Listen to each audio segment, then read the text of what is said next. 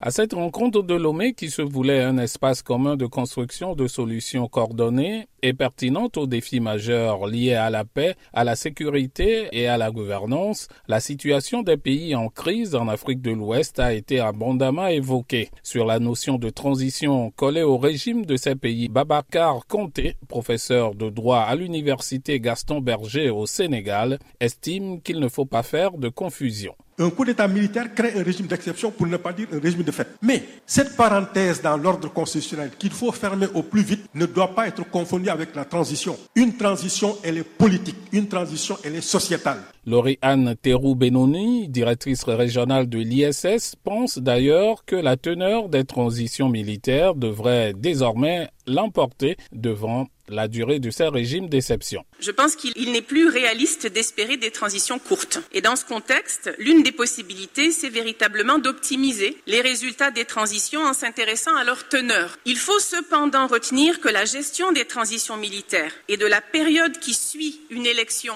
post-transition peut soit créer les conditions de la stabilité, soit préparer le terrain au prochain coup d'État. Il faut alors soutenir ces pays en crise, dit Olivia Rwamba, la ministre des Affaires étrangères du Burkina Faso quand je pense que c'est une organisation sous-régionale ou que des Africains veulent qu'on puisse museler un pays comme le Niger, c'est un exemple parmi tant d'autres, que des sanctions inhumaines soient imposées, que des populations soient affamées actuellement. Et moi, j'avoue que ça, c'est pas l'Afrique. C'est pas du tout l'Afrique. Et tout cela contribue justement à exacerber ce phénomène de fragilité de nos institutions.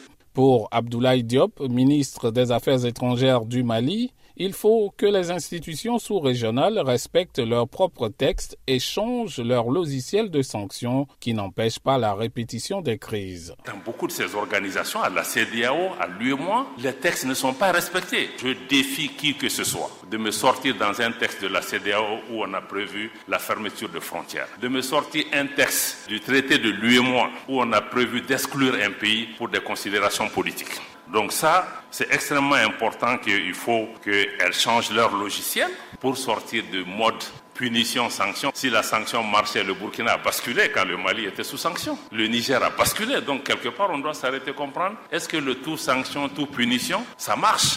Participant à ce forum de Lomé, le général Mohamed Toumba, ministre de l'Intérieur du Niger, a dénoncé les sanctions imposées à son pays par la CEDEAO, sanctions qu'il a qualifiées d'iniques et de cyniques. Kossi Lomé pour VOA Afrique.